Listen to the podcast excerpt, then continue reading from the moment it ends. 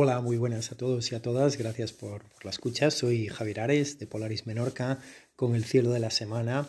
desde Menorca, aquí eh, emitiendo desde el 3 de diciembre hasta el 10 de diciembre. Una semana con, diferentes eh, eventos astronómicos, pero quizás el que más destacado pues, es, es, este asteroide descubierto recientemente, denominado el 2020 SO, un asteroide que justo en estas noches eh, pasará en su momento más cercano a la Tierra y que es un objeto curioso porque en su momento se clasificó como un asteroide, pero eh, recientemente ya se ha desvelado su, origen, su verdadero origen y su misterio, que no es otro que un objeto humano lanzado al espacio hace ya más de 50 años. En concreto, hablamos del cohete propulsor de la, de, la sonda Superior, que es la Superior 2, que se estrelló en la Luna hace más de 50 años y que, sin embargo, su cohete propulsor, pues allá en 1966 continuó su camino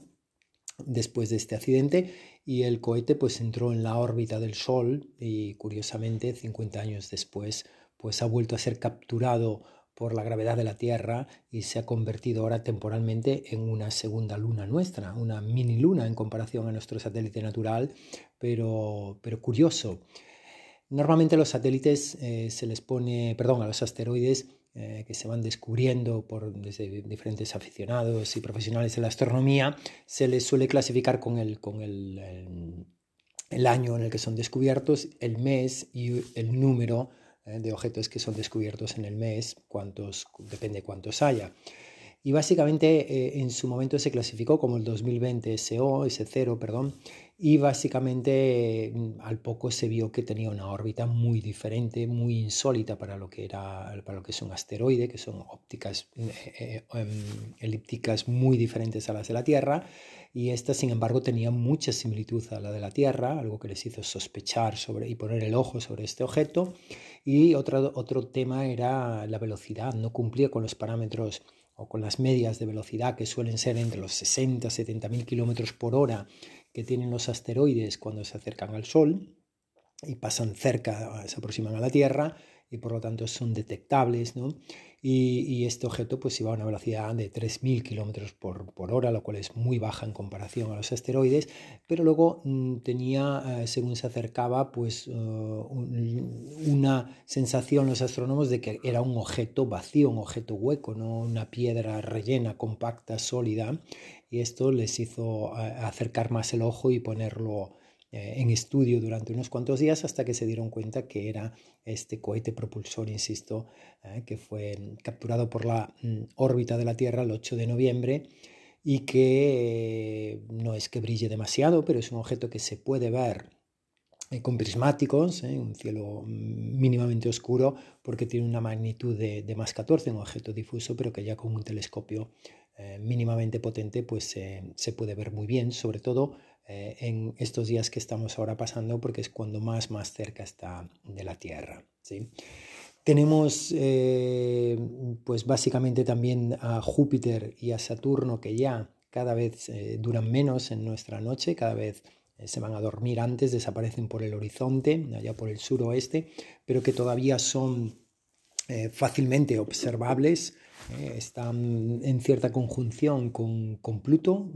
y también tienen por, por cerca a, Urano, ahí entre eh, Piscis y, y, Cetus, ¿no?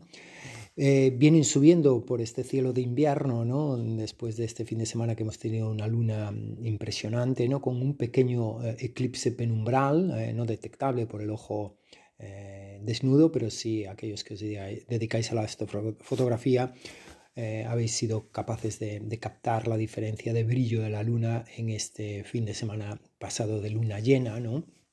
Una eh, luna llena que,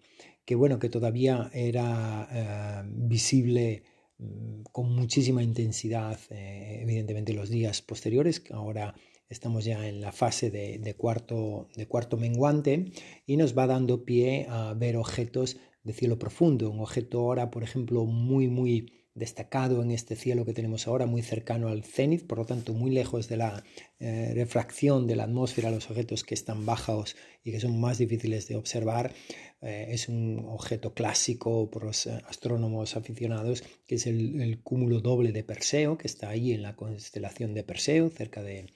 de Casiopea unos objetos que están muy cercanos entre ellos. Bueno, siempre hablamos de años luz, evidentemente, para que se hagan una idea de lo que hablamos de la Tierra, se encuentran a 7600 años luz, pero poseen entre 300 y 400 estrellas eh, gigantes azules, lo cual quiere decir que son estrellas muy jóvenes, estrellas con mucho brillo, mucha potencia, eh, están por el noroeste del cielo, hacia el cenit, eh, subiendo por la noche y básicamente es un objeto que en cielos muy oscuros, como tenemos en algunas partes de Menorca, eh, se intuye y se ve ah, a ojo desnudo y por supuesto ya con unos simples prismáticos se puede disfrutar muchísimo de esta joya del cielo que tenemos ahora, que es el, llamado doble cúmulo de, Perseo. Marte sigue ahí, ¿no? muy cerca del cenit. Eh, en el mismo cuadrante que Júpiter y, Saturno, pero por el, por el lado este del cielo. Eh, va bajando su, su, brillo porque se va alejando de nosotros, pero sigue siendo uno de los objetos más fácilmente destacables a ojo desnudo.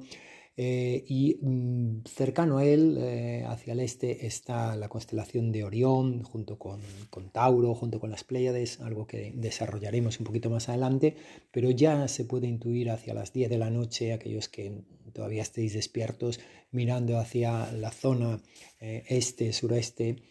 podemos ver ya la estrella más brillante que tenemos en el firmamento, ¿no? que hablaremos también en, detalle de ella, que no es otra que Sirio en la constelación del Can Mayor, una estrella que ya os digo que es pues bueno, eh, inigualable por su, por su magnitud, por su brillo y que ya es disfrutable en horarios bastante, bastante normales. ¿no? Eh, por esa misma zona, eh, unas horas después, ya dos horas antes de la salida del Sol, pues sale la estrella mm, que se llama ahora, perdón, el planeta que se llama como la estrella vespertina o el lucero del alba, en este caso sale en la versión del lucero del alba y no es otra que Venus, que todavía es más brillante. Eh, que, que Sirio y que es todo un espectáculo que podemos apreciar solo durante unas dos horas antes de que se levante el sol para aquellos más madrugadores y los que tenéis mm, pues un poquito más de, práctica en la observación de planetas cercanos al Sol, como son Venus y Mercurio, podemos ver Mercurio escasamente una media hora antes de que salga el Sol, muy cercano al Sol. Eh, este mm, planeta también, el mensajero alado de, de los dioses que, que, nos acompaña durante un breve periodo de tiempo durante la noche, pero que es un objeto también eh, de gran interés. Sin más, espero que mm, no dejen de mirar al cielo y se sientan situados en este viaje eh, enorme que estamos dando alrededor del universo. Muchas gracias por la atención.